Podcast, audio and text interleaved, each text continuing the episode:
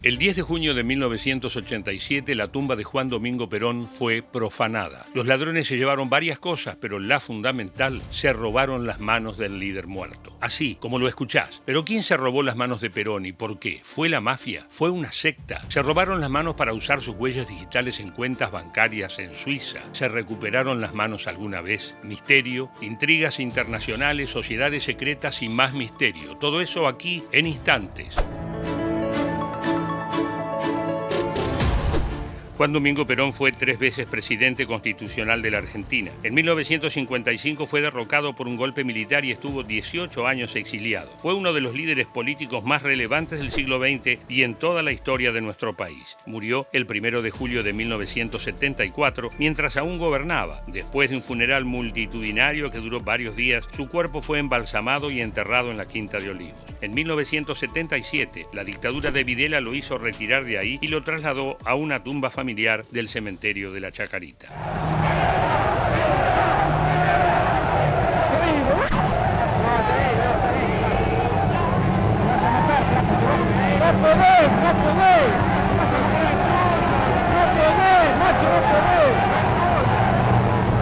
Trece años después de la muerte de Perón, el 26 de junio de 1987, tres dirigentes del Partido Justicialista recibieron una carta anónima que informaba la profanación el día 10 de la tumba del general. Los destinatarios fueron Carlos Grosso, entonces titular del PJ porteño, Vicente Saadi, que dirigía el partido a nivel nacional, y Saúl Ubaldini, líder de la CGT. La carta, escrita a máquina, estaba firmada por el doctor Hermes Lai y los 13 y pedía 8 millones de dólares a modo de pago de una vieja deuda del expresidente. Además, en los sobres había un poema que Isabel Perón le había dedicado a su esposo, dividido en partes, una para cada destinatario. Ese papel con el poema había sido dejado por Isabelita dentro del cajón al momento del entierro, es decir, que su inclusión era una especie de prueba de que efectivamente ellos habían abierto el cofre. Un sobrino del general entró a la bóveda tres días más tarde y comprobó que sí había sido profanada. Además faltaban un sable, un gorro y un manuscrito firmado por Isabelita. Perón tenía una deuda. ¿Con quién? ¿Con una logia? ¿Qué pasó con quienes quisieron investigar el robo? Ha sido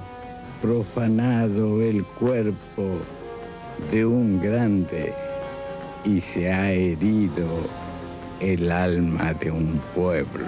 Las características del féretro de Perón hacían realmente difícil la profanación. El cajón estaba protegido por un vidrio blindado de 7 centímetros de espesor y además tenía cuatro cerraduras que combinaban 12 llaves. Como si fuera poco, la tapa de madera del féretro estaba cubierta por una plancha de metal. Entonces, ¿cómo demonios hicieron para abrirlo? Entraron por el portón del cementerio con llaves propias y se dirigieron al lote 24, manzana C, sección 9 del cementerio. Hicieron creer que entraron por la claraboya de la bóveda. Lo hicieron por la puerta principal con llaves propias. El primero de julio de 1987, aniversario de la muerte de Perón, el juez Jaime Far Suau inspeccionó la bóveda junto a dos policías. El magistrado corroboró que las manos habían sido cortadas, la derecha a la altura de la muñeca, la izquierda un poco más arriba de la articulación. Si hasta acá la historia te parece oscura, espera porque la cosa se pone más densa todavía. Escucha esto. Menos de un año y medio después de eso, el juez tuvo un extraño accidente en la ruta y murió. Uno de los policías falleció de un supuesto ataque de asma y el policía restante recibió un balazo en la cabeza en un asalto y se salvó de casualidad. Raro, ¿no? ¿Hubo más muertes relacionadas con el robo de las manos de Perón?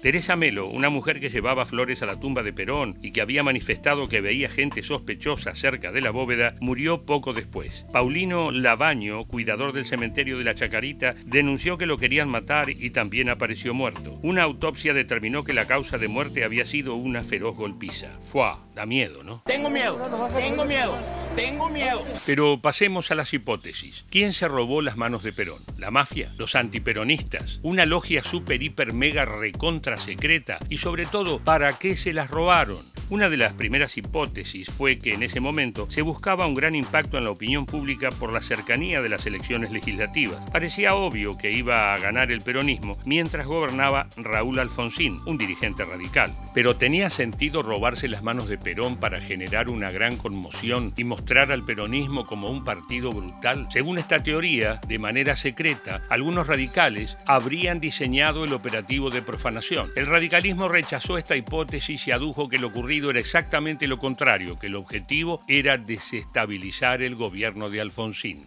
¿Qué implicancia política podía tener cortar la mano a Perón? A ver. ¿Qué implicancia política? Esto era, esto era mensaje, evidentemente era un mensaje. ¿A quién? A todo el mundo para que se entere que con esa persona no se juega. A esa persona la sindicalizamos como Licio Gelli. Momento, no me dejen así con la intriga. Licio Gelli, ¿quién era? Él se robó las manos de Perón. ¿Y las sectas? ¿Y las cuentas en Suiza? ¿Y Si seguimos la hipótesis que plantean Damián Nabot y David Cox en el libro La Segunda Muerte, la profanación de la tumba respondía a un supuesto pacto no cumplido entre Perón y la logia P2. Ahora se pone interesante la cosa. Licio Gelli era gran maestro de esta logia. Gelli, incorporado a la masonería argentina, había colaborado con Héctor Cámpora y Perón para el retorno del peronismo al poder en 1973. Y no era ese el único vínculo con el líder. Según el libro Yo Perón, escrito a partir del testimonio de Perón a su biógrafo Enrique Pavón Pereira, en 1971 Licio Gelli y Giulio Andreotti, que era jefe del bloque democristiano en los parlamentarios italianos, lo visitaron en Madrid y se ofrecieron a rescatar el cadáver de Vita, robado desde 1955. Tres días después, el cadáver llegó.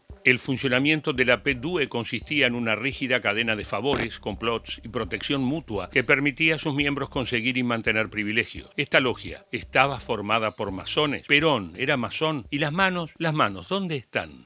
Io lavoro per l'Argentina, perché per il generale Perón, perché l'ho riportata al potere, è la massoneria che ha riportato al potere Volviendo al libro, La segunda muerte de los periodistas David Cox y Damián Nabot, ahí se extiende la idea de que Licio Gelli fue el ideólogo de la profanación. Según esta hipótesis, el corte de las manos fue parte de un ritual masónico que se combinó con el interés de ex agentes de inteligencia de la dictadura para crear un clima de conmoción en el país. Incluso se dice que fue una señal de repudio a los juicios a los militares represores realizados dos años antes. Tenemos entonces la hipótesis política, la hipótesis de la logia, que incluso parecen combinarse, pero hay más. Y la hipótesis económica, se robaron las manos para usar las huellas digitales de Perón en cuentas bancarias suizas. Hola Lalo, ¿cómo estás? Gracias por la invitación. Eh, la pregunta sobre quién robó las manos de Perón, quién cometió este crimen tan particular, no hay antecedentes en el mundo de alguien que haya violado la tumba de un expresidente en la era contemporánea y hacer lo que hicieron, cortarle con una sierra eléctrica las manos del cadáver y llevárselas. Y la respuesta, ¿quién lo hizo? Tiene dos patas. Por un lado eran eh, ex agentes de inteligencia de la dictadura que en aquel año,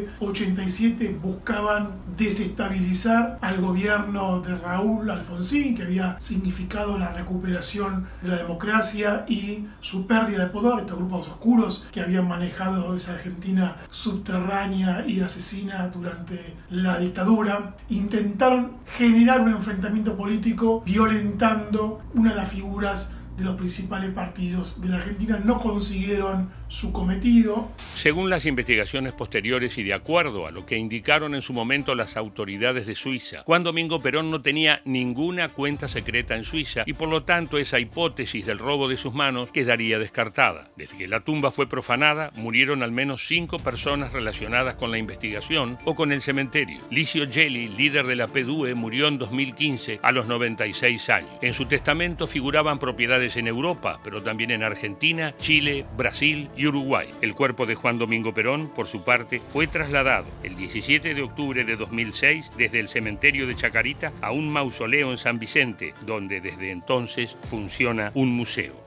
Después de más de tres décadas, no hay novedades ni avances en la investigación sobre las manos de Perón. ¿Dónde fueron a parar? ¿Quién las cortó y para qué? El caso no fue resuelto y el misterio, el misterio continúa. Gracias y hasta la próxima.